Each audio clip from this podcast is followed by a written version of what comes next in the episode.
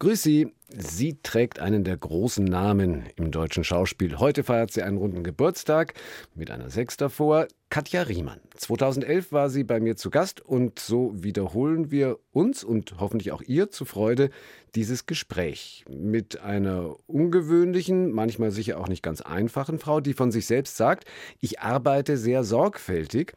Also habe mich am Anfang interessiert damals, wie lang beschäftigt sie so eine Hauptrolle? Der aktuelle Film war Die fremde Familie. Wollen Sie das jetzt in Stunden von mir hören oder Tagen oder Wochen? Also das weiß ich nicht, das kann ich nicht sagen. Das finde ich auch, glaube ich, ziemlich müßig. Das Ding ist, dass natürlich äh, dank der Situation, dass Stefan Kromer auch gerne probt und sich gerne lange und genau vorbereitet, hatten wir ähm, die, die schöne Möglichkeit zusammenzukommen und ein paar Tage miteinander zu proben im Originalmotiv. Das ist natürlich eine gute Sache. Ne? Zu Gast bei Stefan Parisius. Katja Riemann, ausgezeichnete Schauspielerin.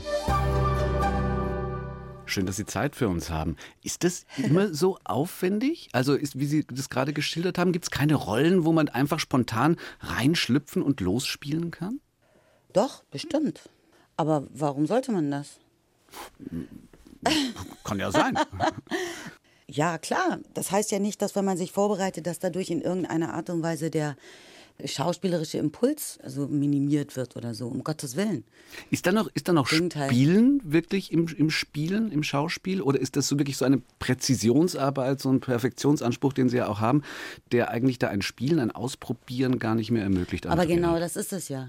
Also ein Spielen und Ausprobieren, das ist ja genau das, was man macht, damit man rauskriegt, was vielleicht am sinnvollsten wäre.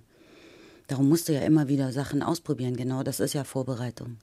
Das ist ja ein sehr lustvoller Prozess, Sachen auszuprobieren mhm. und um was zu entdecken.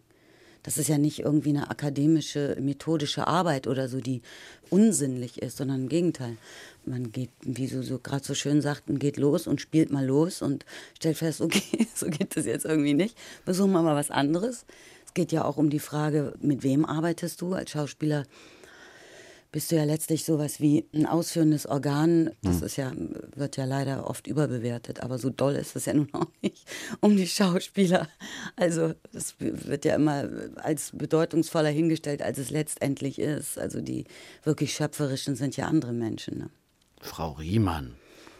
Jetzt stellen Sie Ihr Licht aber unter den Scheffel. Nee, ich sag nur die Wahrheit. Wie ist das verglichen mit dem äh, Theater, wo Sie jeden Abend im Prinzip einen neuen Anlauf nehmen können in jeder Vorstellung, ein bisschen was wieder anders zu machen, möglicherweise zu variieren und mehr und mehr zu spielen. Also die Präzisionsarbeit vor der Kamera und möglicherweise ein bisschen mehr die Spielfreude tatsächlich im Theater, könnte man das so sagen? Nee, das kann man, glaube ich, nicht so sagen. Also die Präzisionsarbeit, das hört sich jetzt wahnsinnig deutsch an und ein bisschen wie nach einem Uhrmacher oder so.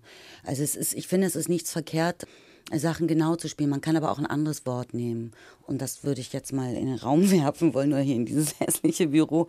Das heißt feinstofflich. Also ja die Frage, wie du einen Charakter darstellst. Ob man das eben mit groben Zügen macht, weil man Dinge übertreiben muss oder wenn man nur wenig Zeit hat. Oder wenn man in einem naturalistischen Film, wie wir ihn gedreht haben, wenn man das benutzt, brauchst du eine andere Spielweise. Und das hat nichts mit Präzisionsarbeit zu tun, wie so ein Uhrmacher, sondern vielleicht mit einer Feinstofflichkeit, um Leute, die einem dann zuschauen, mitzunehmen. Dass man so einer Figur oder einem Psychogramm oder einem emotionalen Verlauf auch folgen kann. Wir müssen ja als Schauspieler Dinge sichtbar machen, die totale abstrakte Sachen sind. Also eine Art Gedanke, eine Situation, eine Emotion, das sind ja abstrakte Dinge. Und die sichtbar und stofflich zu machen, das ist ja die Aufgabe eines Schauspielers. Wie funktioniert es, die, die Leute mitzunehmen, wenn sie sich äh, damit aber abfinden müssen, auf der anderen Seite, dass da jetzt gerade nur eine Kamera ist? Also ich denke, dass das doch wahrscheinlich für Publikum leichter ist, oder?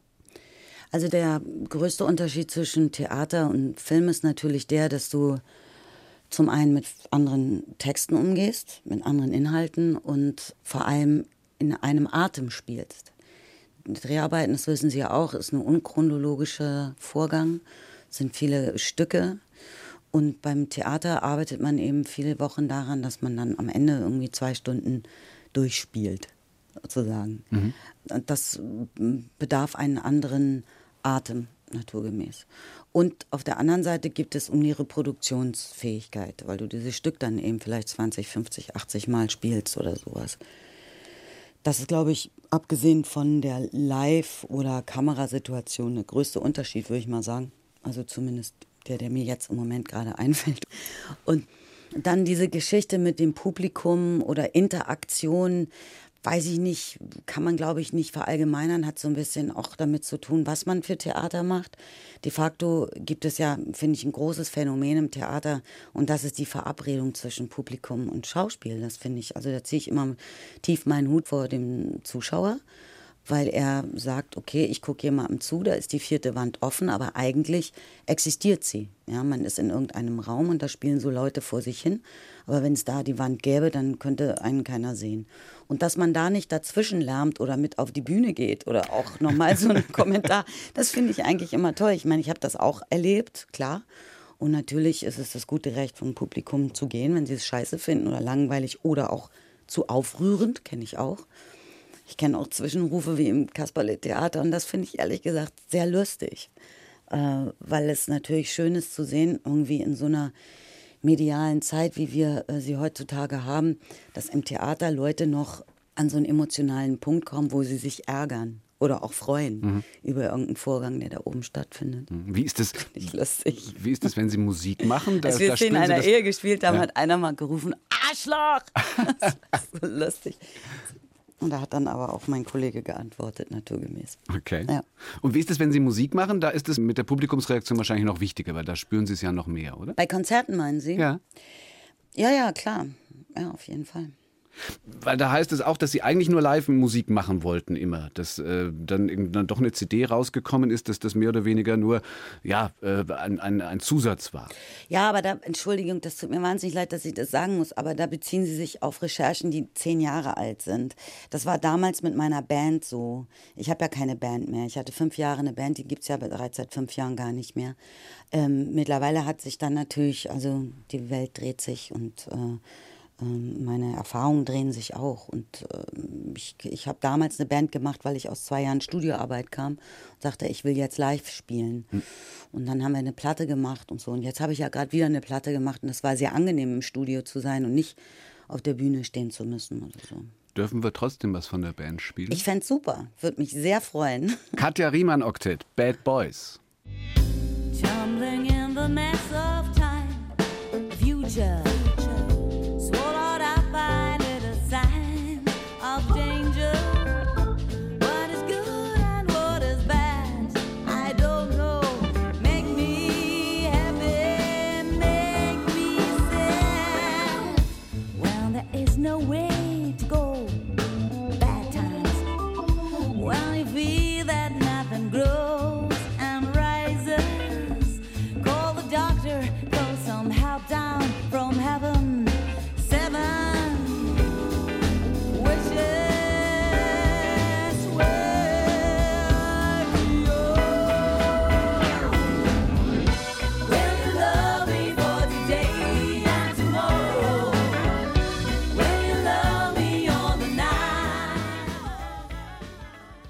Aus dem Jahr 2003, glaube ich, gell, Frau Riemann? Ja, cooler Song, oder? Cooler Song, I ja. Like Gute Erinnerungen? So geiler Bass, oder? Der ja. spielt so einen geilen Bass, der Hänse, echt. Auch in Angela singt so schön, ne? Schön. Schön. War eine coole Band, muss ich echt sagen. Der Song ist von Ihrem Bruder, gell? Genau. Ihre Schwester hat dann auch das Booklet zur CD gemacht und Ihre Schwester hat nee, das hat meine Schwester mit mir zusammen gemacht. aber meine Schwester hat den, das Cover gemalt. Mhm. Okay. Und äh, Ihre Schwester hat auch ihre Kinderbücher viele illustriert von Ihnen. Klingt so, als wäre das eine ganz intakte Familienbande. Welche Rolle spielt das für Sie? Tja, Familie, ne? Da haben wir auch so einen, Familie, so einen Familienfilm jetzt drüber gemacht, die fremde Familie. Ich bin nicht so ein Familienfan, muss ich ganz ehrlich sagen. Also ich glaube, nur weil man jetzt zum Beispiel Geschwister ist, heißt das ja nicht, dass man sich A mögen und B befreundet sein muss. Ich habe da jetzt Glück gehabt. Mhm. Ich habe ziemlich coole Geschwister. Aber ich weiß nicht, ob meine Geschwister jetzt meine Freunde wären. Es kommt bei uns, ist der, bei uns der Umstand der, dass die sehr viel älter sind als ich. Mhm. So, okay, das wird natürlich immer weniger, je älter man wird. Es sind dann elf Jahre irgendwann plötzlich nicht mehr so viel. Aber bei uns ist es insofern von Anfang an nicht intakt gewesen, wie man sich das so vorstellt, sodass wir vielleicht alle entspannter damit umgehen konnten. Also bei uns gab es nicht Vater, Mutter, Kind, Hund, Haus, Golf, Waschmaschine oder sowas, hm. sondern bei uns gab es eben eine Mutter und drei Kinder. Und mein Vater war eben gerade mal nicht so da. dann war die Familie meine Mutter und ich oder so. Also und, und ich bin, bin, ja nun vom Land und bei uns gab es tatsächlich noch so eine Stigmatisierung in der Schule. Wir waren so in, äh, in diesem schrecklichen Gymnasium, waren wir in der Klasse 40 Kinder mhm. und ich war das einzige Scheidungskind. Und mhm. das nannte man Scheidungskind. Ich okay. meine, stell dir das mal vor. Ja, Wahnsinn. Heutzutage ist es andersrum, weißt du? Heute ja, sagt man, wie, du hast Eltern und ihr lebt Mutter alle zusammen. und Vater? Und deine Eltern sind seit 15 Jahren verheiratet? Wow, okay. herzlichen Glückwunsch, weißt du? Kommt das auch daher, dass Sie äh, als Kind mal gedacht haben, Sie gehören eh nicht dazu, Sie sind ein Findelkind? Ich glaube, das denken ganz viele. Also ich glaube, das denken ganz viele Kinder. Meine Tochter hat es auch gedacht. Und ich kenne auch andere Leute in meiner Generation oder in der Generation meiner Tochter, die denken. Das, ich glaube, das hat, so hat irgendwie mit Initiation zu tun oder sowas, also mhm. mit Erwachsenwerden. Aber Ihre Mutter konnte Sie dann doch beruhigen, dass Sie nicht irgendwo aufgelesen naja, worden meine sind? Meine Mutter musste mich gar nicht beruhigen. Ich sehe das ja, ich muss in den Spiegel schauen. Ich sehe ja aus wie die ganzen Pappnasen in meiner Familie. Wir sehen uns ja alle schrecklich ähnlich.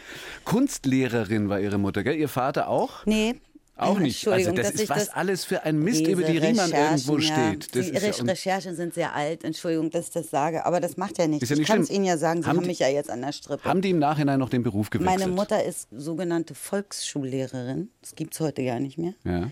Meine Mutter hat also von der ersten bis zur achten Klasse alle Kinder unterrichtet, auch gerne mal mehrere Klassen gleichzeitig mhm. und in allen Fächern bis auf Religion. Mhm ähm, und hat aber äh, Schwerpunkt Sport studiert. Und mein Vater hat äh, Kunst und Geschichte unterrichtet. Also ein bisschen Kunst hat doch gestimmt. Meine Schwester und mein Bruder sind beide Oberstudienräte für Kunst und Sport.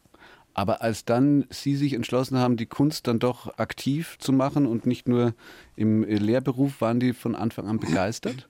Naja, ich mache ja keine Kunst.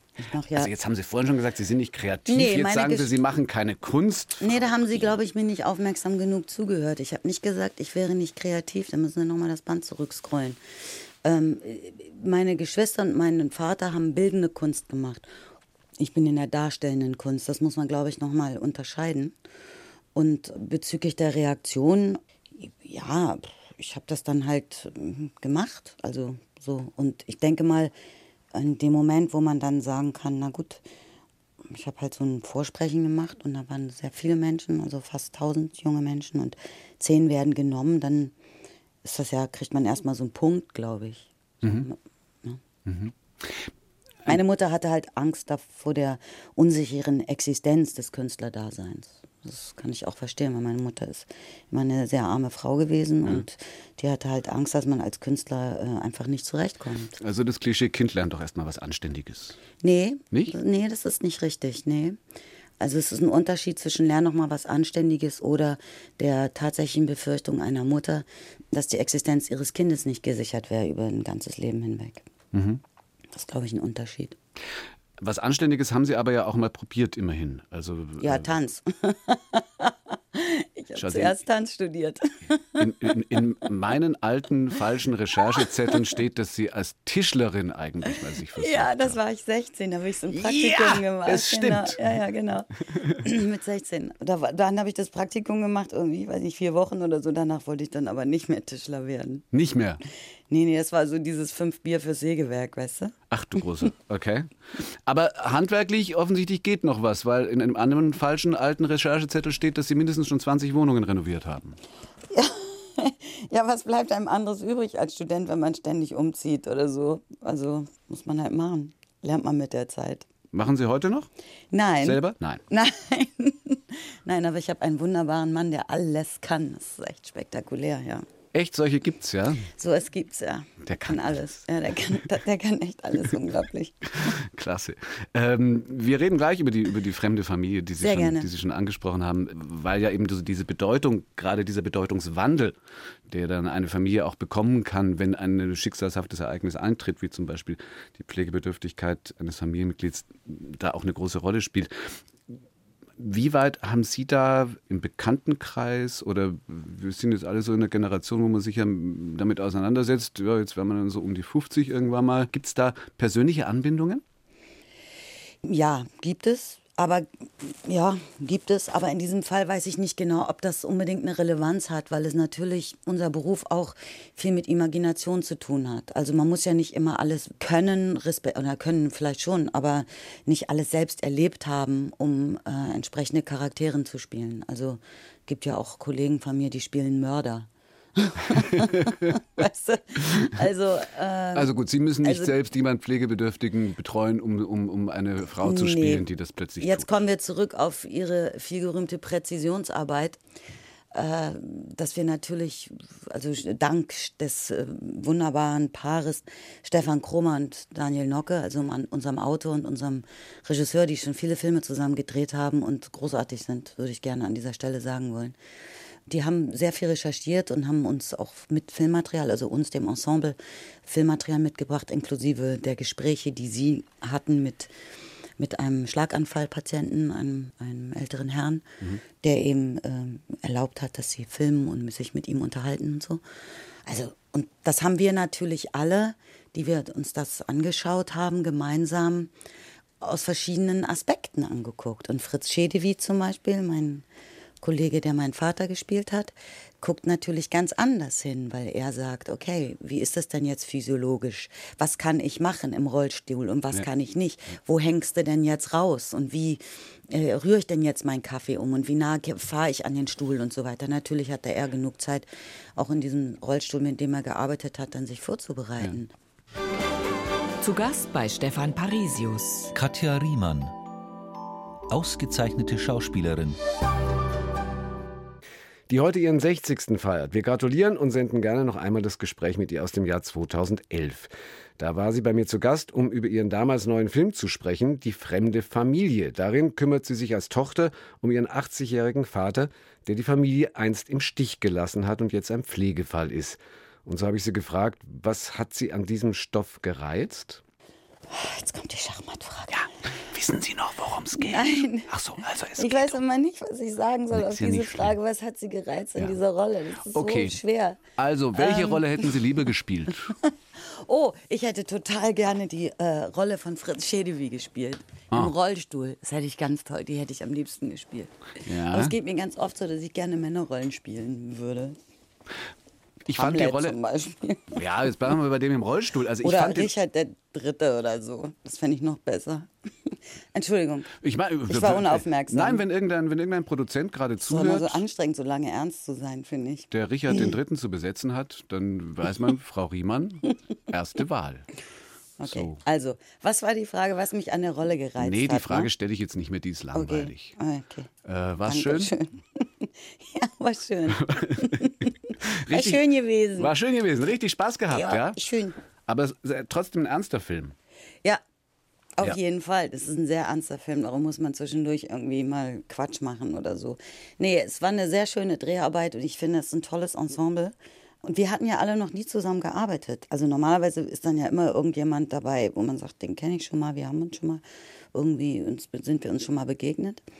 Und das war ganz toll, weil wir uns äh, jetzt gerade auch das Ensemble, also meine wunderbaren Kollegen hier, Stefan Luca oder Thomas Sabach oder so, äh, weil man sich sehr schnell auf so eine gemeinsame Spielweise geeinigt hat. Mhm. Und das haben wir aber natürlich letztlich dem Frickler äh, Stefan Kromer zu verdanken. Das darf man jetzt nicht vergessen. Sie spielen jedenfalls die Tochter des Mannes, der pflegebedürftig wird. Richtig. Die dann beschließt, ähm, ja, den nicht in ein Heim zu schicken, sondern bei sich Nach zu Hause. Afrika. Nach Afrika. die dann beschließt, ihn auf den Mond zu schicken. nee, sie beschließt, ihn eben zu sich nach Hause zu nehmen. Und, Und das verkündet sie in einem Restaurant ihrem dann doch eher überraschten Mann. Da hören wir jetzt rein. Er ist jetzt endgültig ein Pflegefall, Marquardt. Er will es zwar nicht akzeptieren, aber er kann jetzt nicht mehr, mehr laufen. Das war ja schon nach dem ersten Schlaganfall an der Grenze. Das hilft nichts. Du musst den Tatsachen ins Auge blicken. Und wir müssen das auch. Ich habe heute mal durchgerechnet, was uns so ein Heimplatz kosten würde. Also selbst wenn wir uns anstrengen. Ich habe diese Heime ja gesehen. Die Kategorie, die wir uns leisten können, ist wirklich erbärmlich. Wir müssen finanziell an unsere Schmerzgrenze gehen. Ich bin dazu bereit, das habe ich dir immer gesagt. Mein Vater ist so klar im Kopf. Der ist geistig topfit. Absolut. Ich finde diese Vorstellung unerträglich, ihn in so einer schäbigen Parallelwelt dahin vegetieren zu lassen. Wir dürfen bei der Qualität des Heims keine Kompromisse machen. Müssen wir wirklich mal ein bisschen sparen. Ein paar Jahre auf Urlaub verzichten. Das geht nicht, Marquardt. Ich werde das nicht tun. Was? Ich werde meinen Vater nicht aus diesem Leben abschieben. Und so geht's dann los. Thomas Sabacher ist der, der Genau. ihren Mann da spielt. Und dann entwickelt sich das in einer Art und Weise, dass die ganze Familie sozusagen neu zusammengesetzt wird, zusammengewürfelt wird. Glauben Sie, das ist realistisch? Oh ja. Muss vielleicht nicht, aber kann. Das hat ja natürlich auch immer damit zu tun, wie die, wie die, wie die Voraussetzungen sind. Also wo passiert das? In welcher Familie hinein passiert das? Wie ist die Familie aufgestellt, sage ich jetzt mal in Anführungszeichen. Ja? Leben die zusammen? Gibt es Kinder? Interessiert sich irgendjemand dafür? Also gibt es Geld oder nicht? Gibt es Platz oder nicht? Gibt es, gibt es die Zeit, dass sich jemand bekümmern kann? Um, einen, um eine ältere Person.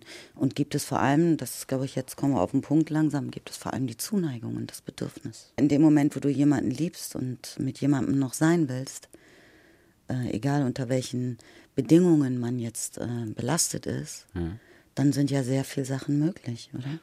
Man sieht sie dann auch in dem Film bei der Pflege, Pflegearbeiten wie Waschen oder die Gymnastik mit ihrem Filmvater dann tatsächlich auch. War da jemand dabei, der Ihnen das tatsächlich gezeigt hat oder ist das was, wie Sie gesagt haben, aus den Recherchen, die die Kollegen gemacht haben und den Bildern, die man sich da anschaut, möglicherweise erschließt sich das? Nee, wir hatten jemanden immer vor Ort. Wir hatten eine äh, junge Frau vor Ort, die aus der Altenpflege kommt. Und die hat uns das alles genau gezeigt. Also sowohl der Katharina, meiner Kollegin, die ja dann die rumänische, darüber könnten wir ja vielleicht noch reden, die, die rumänische Betreuerin spielt, die in der Familie ist, als auch dem Fritz und, äh, und mir. Ja. Ja, dann reden wir drüber. Also Pflegenotstand ist logischerweise mit ein Thema. Entsprechend dazu Schwarzarbeit von, von ungelernten Pflegekräften aus Osteuropa. Vor ein paar Wochen war gerade ein Pflegegipfel mit Zahlen, die der Hammer sind. Also der, Hunderttausende Pflegekräfte werden uns fehlen in 15 Jahren. Wahnsinn. Ja. Haben Sie eine Lösung? Ach bitte, haben Sie doch eine Lösung. Was kann man tun? Was glauben Sie? Naja, wie viel, wir haben ja auch viele arbeitslose Menschen. Vielleicht gibt es sowas wie, ähm, wie Angebote, dass ähm, Menschen sich vielleicht für diesen Bereich interessieren. Also es ist natürlich, ich, ich kenne diese Heime von, von innen, wie alte Menschen leben und leben müssen zum Teil. Und es ist eine Institutionalisierung und Aufbewahrung von Leuten, die irgendwie nicht mehr relevant sind für eine Gesellschaft und die man so ein bisschen wegorganisiert. Das ist eigentlich eine ziemlich traurige Sache, weil ich das auch anders kenne. Ich komme ja vom Land, wie Sie vielleicht wissen. Und da ist es natürlich klar, dass die großen Familien, die Bauernhöfe hatten, den Bauernhof ihrem Ältesten oder irgendeinem der Söhne vermachen, der den dann übernimmt. Und dann ziehen die Eltern in das? Hinterhaus, in das Hinterhaus auf dem Gelände. Natürlich wird sich bekümmert um die Eltern. Naja, nur das Modell Großfamilie funktioniert ja nicht mehr. Also die, die, die Alternative haben wir ja nicht Familie mehr. funktioniert eh gar nicht mehr. Man braucht ja keine Fa- Familie mehr als, als funktionalisierte Institution, um das Überleben zu sichern. Brauchen wir nicht mehr. Wie kriegen wir dann aber diesen ja, aufrechten Umgang mit den, mit den Alten hin? Also Heiland schmeißt Geld runter wäre eine Methode, nur es ist ja in dem Film auch so, dass die einfach sagen, wir können es uns nicht leisten, ein anständiges, gutes Heim. Während der Dreharbeiten und vorher und so, ne, dachte ich, ähm, zum Beispiel bei mir in der Apotheke in Berlin, wo ich wohne, da ist gegenüber ein Altenheim, ich glaube ein ziemlich schickes sogar. Und da sind immer die alten Leutchen und so weiter. Ne? Darum sehe ich die halt ziemlich oft. Ja. Ich gehe ziemlich häufig in die Apotheke. Das ist natürlich auch eine Generation von alten Damen und Herren, die vornehmlich in den 20er und 30er Jahren geboren wurden. Das heißt, das ist ja auch eine andere Generation. Da kommt dir ja auch was anderes entgegen aufgrund des gelebten Lebens, das sie hinter sich haben, aufgrund der Situation, dass äh, viele von denen Nationalsozialismus mitgemacht haben, in welcher Form auch immer, sei es als Soldat, sei es als Kind, sei es als was auch immer. Also die, ähm, die, die Geschichte der, äh, der Bundesrepublik ganz anders begleitet haben. Jetzt frage ich mal dagegen, was ist denn wenn Ihre und meine Generation alt ist? Was werden wir für alte Leute sein? Wären wir anders? Ich glaube ganz bestimmt. Ich glaube ganz bestimmt, oh, meine Tochter sagte, was ist, wenn wir erst alt sind? So eine ganze Generation von gepiersten und tätowierten Leuten. Da gibt es ja lauter Schrumpelhosen. Gibt's da. Ja, oder ich meine, wir sind da, ich weiß jetzt nicht, wie das bei Ihnen ist. Also ich weiß nicht, Sie kommen ja aus Bayern, wie ich höre, an Ja. Ihrem Tonfall. Ja.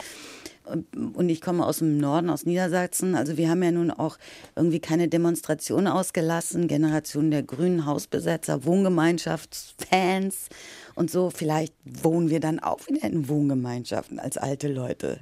Der Henning Schärf macht jetzt schon. Ja. Senioren-WG. Genau, klar. ja, Henning Schärfmann, genau, habe ich auch gelesen. Also wenn Sie ein Zimmer frei haben, dann noch. Also ich glaube, dass sich da jetzt nicht nur äh, was ändern wird äh, aufgrund des Umgangs mit dieser Situation, sondern auch, dass sich die Alten, also ohne jemandem zu nahe treten zu wollen, ich glaube auch, dass die Alten sich ändern. Können solche Filme was bewirken? Ja, ich glaube grundsätzlich, dass Film, dass Kunst was bewirken kann. Das glaube ich. Also wenn ich das nicht glauben würde, dann weiß ich nicht, dann müsste ich dann auch Finanzbeamter werden oder so. Oh, Finanzbeamte können auch was bewirken. Ich glaube, dass Well, tell me what. Na, wie haben Sie reagiert, als Sie Ihren letzten Steuerbescheid gekriegt haben?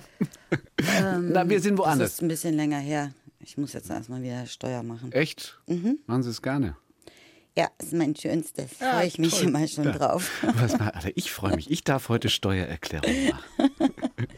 ähm, können solche Filme was bewirken? Ja, ich ja, das glaube ich wirklich. Ich glaube wirklich, dass solche Filme, wenn sie denn gesehen werden, glaube ich schon, weil also ich finde, das Schönste ist eigentlich, wenn man einen Film gedreht hat und es hinterher dazu die Menschen verleitet, darüber sich auseinanderzusetzen, zu kommunizieren, zu schauen, wie ist es denn bei uns, wie machen wir es denn? Eins zu eins heute mit Katja Riemann, Stammgast in der Apotheke um die Ecke, wie wir gelernt haben. Sie sind so gemein. Warum bin ich gemein? Sie haben gesagt, Sie ich rennen. bin überhaupt nicht Stammgast. In der das war ein cooler Song wieder. Ich Ja? mag Ihre Sendung. Dankeschön. Und immer so coole Musik. Ich mag die Schön. Gesprächsteile noch lieber. Ah, Jetzt kommt dieser ernste Film übermorgen, die, die fremde Familie, und dann kommen sie uns im Mai wieder ganz anders. ja. Äh, die Relativitätstheorie der Liebe. Das ist aber auch echt so schwierig, die Riemann, ne? Die Riemann, ich sag Ihnen, wirklich man sagt ja die Riemann, man sagt ja die Riemann, ist so schwierig. ja, ist eine, Machst du wieder was anderes. ist eine Zicke, sagt man. Ja, ja, furchtbar. Furchtbar. Schwierig, sagt man. Schwierig, Kapriziös. Ja, Interview sprengend. Ja. Soll ich mal die Tür zuschmeißen? Kö- Können Sie Ich das? glaube, das geht nicht. Nee, das ist so eine ganz dicke Tür mit so einem, mit so einem Schnuck da oben. Wie würden Sie denn das jetzt machen, wenn Sie, wenn Sie, es heißt ja, die, die Riemann bricht dann immer die Interviews ab. Also würden Im Sie, Ernst? Das heißt jetzt auch, ey, die Schweine, wer sagt das denn? Ich habe noch nie ein Interview abgebrochen. naja, Nee, nee, ich halt, bin ja Lehrerskind, ich halt immer alles schön durch. Ich sollte das mal lieber tun, das wäre vielleicht gut. Aber nicht das hier, das ist jetzt sehr angenehm, finde ich. die Relativitätstheorie der Liebe Mhm. im Mai. Ganz anders eben, ja, Komödie mit Ihnen, Olli Dittrich, wo Sie, wo Sie gleich jeder von Ihnen beiden fünf verschiedene Rollen spielen. Mhm. Ist das eine blöde Frage? Was macht mehr Spaß? Dann so ein, so ein von A bis Z lustiges Stück oder, oder so ein ernster Stoff? Ach, das, das was äh, Spaß macht, wie Sie so sagen, ist, dass ich beides äh, machen darf. Das ist, finde ich, ganz toll. Das ist für mich die total, ich glaube, darauf arbeitet man zu sein ganzes Leben. Oder was heißt nicht Mann? Ich bin sehr froh, dass es jetzt keine Schublade mehr gibt. Stören Sie das auch immer noch bewusst? Also mal was Ernstes, dann bloß nicht nochmal, sondern gleich dann lieber, lieber ein bisschen, äh, ein bisschen Jux und Dollerei? Na gut, man darf jetzt natürlich nicht vergessen, dass ich die Relativitätstheorie der Liebe gedreht habe im Sommer 2009 und hier die fremde Familie im Frühjahr 2010. Und jetzt kommt es aber andersrum, wird es jetzt gesendet. Ja. So, und äh, andererseits kann man sich natürlich auch nicht immer alles aussuchen, sondern nur von den angebotenen Dingen äh, kann man sich Sachen ja aussuchen. So. Also das heißt, das ist keine bewusste Imagepflege, w- w- zu sagen, also nee, bitte jetzt nicht mehr die Schublade. Imagepflege, das ist ja auch so ein Unwort irgendwie. Imagepflege ist sowas so wie Migrationshintergrund. so. Beides ist ja nicht ehrenrührig. Muss man als Schauspieler Das nicht. ist also dieses deutsche PC, oder? Nee, Imagepflege, ich, hab mich, ich hätte mal mein Image pflegen sollen, irgendwie schon vor 30 Jahren oder so, als ich noch in den Windeln lag. Ähm, keine Ahnung, ich weiß nicht, wie man Imagepflege macht. Ich kann nur, ich bin nur Schauspieler, ich spiele halt so gut ich kann. That's Ja. it. Das kann man mögen oder nicht. Naja, kann Sie ja haben- ausschalten oder Ja. aus dem Kino rausgehen. Aber, aber Sie haben auch schon mal äh, eine hochdotierte RTL-Serie abgelehnt, um, um jetzt nicht zu sagen, ich bin, festgelegt auf die ewige Komödientroller. Ja, klar habe ich Sachen abgelehnt. Schon, sicher. Aber heute sagen Sie, ich stehe da Heute sage ich alles zu. Heute sagen Sie alles. Egal was. Wann sieht man Sie denn äh, mit Ihrer Tochter mal wieder vor der Kamera? Gar nicht. Nie wieder? Nee, meine Tochter muss jetzt erstmal äh, ihr Abitur machen, würde ich sagen, oder? Was mit ihrer Tochter? Habe ich noch nicht. Mein Sohn ist aber auch noch keine 17, sondern erst 15. Oh, das ist doch aber schön. 15 ist auch super. Für meinen Sohn ist nicht immer schön. Nee, Nee. Ist für Ihre Tochter immer schön? Ähm, ich glaube schon, ja. Ich glaube, die ist sehr gerne auf der Welt, ja. Sie kommen immer wieder mit völlig anderen Dingen um die Ecke. Ja, also wenn zum Beispiel jetzt, auch das gibt schon einige Zeit, aber, aber trotzdem ein aktuelles Projekt, wo es dann plötzlich heißt, Riemann singt Rammstein. Ja. Ja, Äh, Genau. Wieso das denn? Also das Projekt heißt Friedensreich, ein Genau. Deutschlandabend äh, und da singen Sie Musik oder, oder ja, Lieder der Band Rammstein. Wie kam es denn dazu? Ja, das ist ein Abend, den ich gemacht habe mit meinem äh, geschätzten Gitarristen Arne Jansen. Und ich hatte so eine Idee, Text und Musik miteinander zu verbinden. Weil das gibt es ziemlich oft so in Deutschland, ne? So dass man so irgendwelche Texte liest und dazu geigt dann jemand oder so. Und da dachte ich, hm, wie würde sich das denn anhören, wenn ich sowas selber mache? Also was wäre meine Musik, was wären meine Texte? Und da ich ein großer Fan bin von Sibylle Berg und auch äh, das große Glück habe, mit ihr befreundet zu sein, habe ich äh, Texte von Sibylle Berg zusammengestellt zum Thema Deutschland. Zu diesem wirklich ist ja auch ein sehr skurriles Land, muss man sagen. Und dachte, was geht denn zusammen? Wie, was ist denn die, die musikalische Melange zu diesen Texten? Und da kam ich dann ziemlich schnell auf Rammstein, weil die irgendwie, glaube ich, einen ähnlichen Humor haben. Und kennen wir uns auch alle miteinander mittlerweile, also Till, Sibylle und ich. Und das, was es natürlich herauszuarbeiten galt, war, kann man Rammstein überhaupt mit einer Gitarre und einer Stimme versuchen zu arrangieren. Und da haben dann Arne und ich uns damit beschäftigt und haben zum Beispiel aus einem Lied wie Dalai Lama einen Blues gemacht oder aus so einem Song wie Komm in mein Boot eine Ballade oder aus äh, Mein Herz brennt ein Bossa Nova. Und das funktioniert tatsächlich. Man muss jetzt dazu sagen, dass wir auf der Bühne mit sehr, sehr viel Technik arbeiten. Also Arne spielt vier verschiedene Gitarren, ich spiele verschiedene äh, Perkussionen und Melodika und Glockenspiel. Und wir arbeiten mit Loops und Overdubs. Aber alles so natürlich handgemacht auf der Bühne. Man kann quasi den Musikanten zuschauen. Und das Ganze hat dann das Thema eben Deutschland oder auch Friedensreich. Ich schaue, was ich machen kann. Friedensreich, oder? Man muss nur den Bayern 2 Hörern, die nicht alle Rammstein-Platten zu Hause haben, muss man nur kurz erklären, das Faszinosum. Also, dass das tatsächlich eine eher, äh, äh, wie würde man genau sagen, Hard Rock, das stimmt alles nicht. Wie, wie würden Sie die Musikrichtung von Rammstein, die die im Original machen, bezeichnen? Keine Ahnung. Grunge, Grunge, also, also äh, sicher nichts. Musik. Musik, ja, aber sicher jedenfalls Laute Musik. laute Musik, nichts, was man mit der Zartheit von Katja Riemann normalerweise verknüpfen würde. Wir haben auch eine musikalische Melange. Alain Stivell und Youssou N'Dour, A United Earth.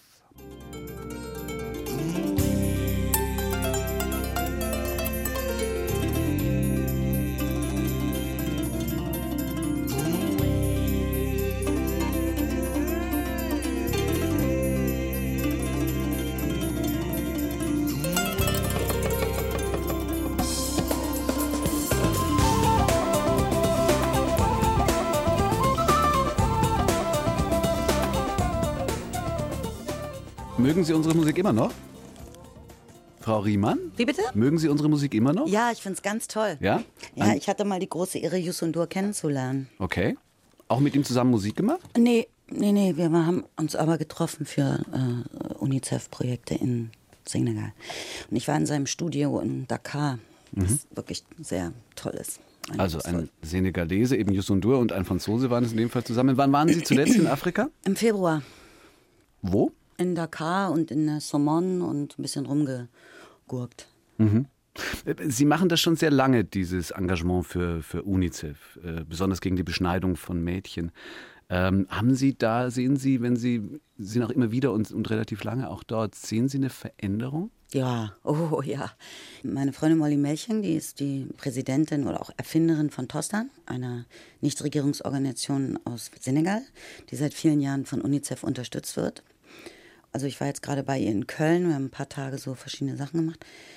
Und als sie angefangen hat mit ihrer Organisation, das war 1996, da wurden die ersten Declarations gefeiert, wo Dörfer sich zusammenschlossen und sagten, wir entscheiden gemeinschaftlich, unsere Mädchen nicht mehr zu beschneiden. Und Das waren ungefähr 300 Dörfer damals.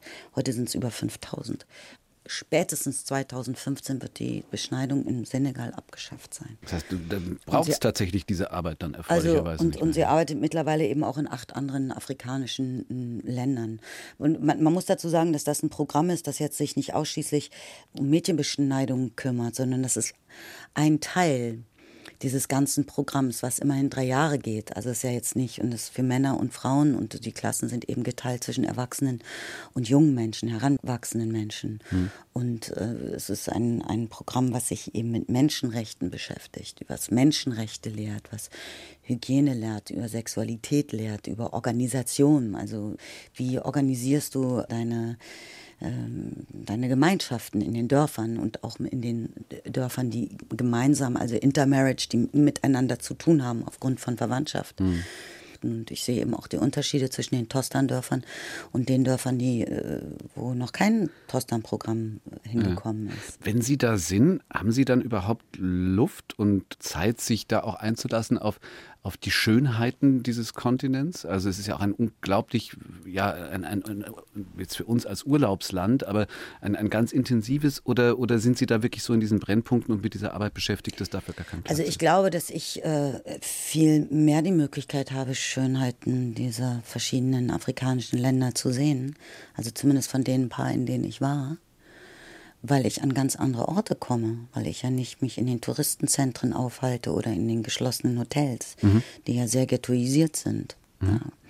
Sondern ich kann mich erinnern, als ich vor, wann war das, vor vier Jahren oder drei, vier Jahren, bin ich gefahren nach Ruanda. Und da sind wir von Kigali rübergefahren über die Grenze nach Kongo. Mhm. Und die Grenze sitzt also bei Goma, also Goma ist eine Grenzstadt schon auf der kongolesischen Seite, weil man da, das war also kurz vor den Wahlen, da kamst du überhaupt nicht in den Ostkongo rein. Und dann sind wir halt mit dem Auto dahin gefahren, ein paar Stunden. Und das war, glaube ich, also, das war, glaube ich, eine der, der, schönsten Ecken der Welt, die ich je gesehen habe. Mhm. Vielleicht jetzt noch nicht so viel gesehen, aber schon einiges. Ja. Ähm, und ich hatte das Gefühl, jetzt kommt gleich im nächsten Moment mir ein Dinosaurier um die Ecke. Es ist im Kongo eben alles, alles größer. Der Himmel ist höher, die Wolken sind fetter, die, das Gras ist grüner, die Bäume, also Bäume sind höher oder die Blätter fetter. Das ist erstaunlich. Das ist ein so reiches, wunderschönes Land und es ist so, so grausam und so traurig, was da passiert. Mhm. Sie haben für Ihr Engagement für, für Afrika, speziell für Kinder, im Oktober sogar das Bundesverdienstkreuz bekommen. Haben Sie es schon mal getragen? ähm, ja, an dem Tag okay. haben wir es alle angesteckt. Auch Fatih, Akim und ich, wir haben es uns beide so einen kleinen Knopf angesteckt. Nee. Aber seitdem? Nicht mehr, nee. Echt nicht? Irgendwie peinlich. Ihnen ist das peinlich? Nee, ich habe es in einer Schachtel in meinem Schrank und ähm, so. Und ab und zu abends holen Sie es raus und schauen Sie es an und denken sich, ach, wie schön. Ja, das würden Sie machen. Sie dürfen Natürlich. nicht von sich auf andere schließen. Selbstverständlich. ja, Sie sind ja auch ein Mann. Sie das, Armer. Das verstehe ich jetzt nicht. nee, ich gucke mir jetzt das nicht an. Nee, nee. Aber es ist doch, äh, ich habe mich sehr geehrt gefühlt, muss ich wirklich sagen. Und das Schöne ist, dass natürlich diese Auszeichnung äh, natürlich nochmal meine Arbeit, die jetzt ja nicht so großartig ist, sondern ich versuche ja die Arbeit von anderen irgendwie publik zu machen und zu unterstützen dass dadurch natürlich nochmal ein Licht darauf geworfen wird. Mhm. Also eine Fokussierung und man vielleicht dadurch nochmal andere Sachen äh, ins Rollen bringen kann, was auch schon passiert ist. Mhm. Ja. Ich würde sehr gerne wieder in, in Ostkongo fahren. Okay. Weil ich habe ja jetzt eine Platte gemacht, wie Sie vielleicht wissen, das heißt Die Vögel. Platte zum Thema Menschenrechte, die ich Kindern im Bukavu gewidmet habe, im Kindersoldatenheim, die ich dort kennengelernt habe, Aha. die mir vor vielen Jahren einen Brief geschrieben haben, den, das habe ich nicht vergessen. Und da waren die ganzen Blauhelme und die deutschen Bundeswehrsoldaten waren da, um den Frieden irgendwie zu sichern während der Wahl. Und die Kinder erzählen von 2006 als Kriegsjahr. Mhm. Und ähm, da würde ich wahnsinnig gerne wieder hin. Wir brauchen aber, sage ich Ihnen so, vielleicht können wir tatsächlich in Kontakt kommen. Wir brauchen eben jemanden, der über uns hinterher berichtet über die Reise. Das ist eben sehr wichtig. Und wenn wir da mit dem BR zusammenkämen, dann würden wir uns bestimmt sehr freuen. Und genau. im Zweifel bewegt sich da was. Eine Stunde, eine ganz spannende, intensive Stunde mit der Riemann.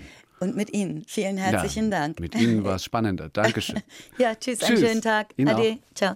So sind wir im Januar 2011 auseinandergegangen. Und trotz landesweitem Verbot wird im Senegal noch immer ein Viertel der kleinen Mädchen durch die Beschneidung fürs Leben gezeichnet. Drei Viertel aber eben nicht mehr.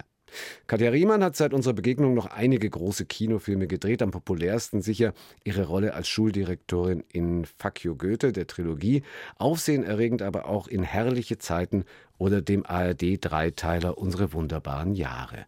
Heute wird sie 60, wir gratulieren und das noch ein ganzes Jahr, denn so lange gibt es dieses Gespräch auch noch als Podcast in der ARD-Audiothek, dort auch Jazz und Politik mit Ironie, Provokation und klarer Haltung zum Zeitgeschehen.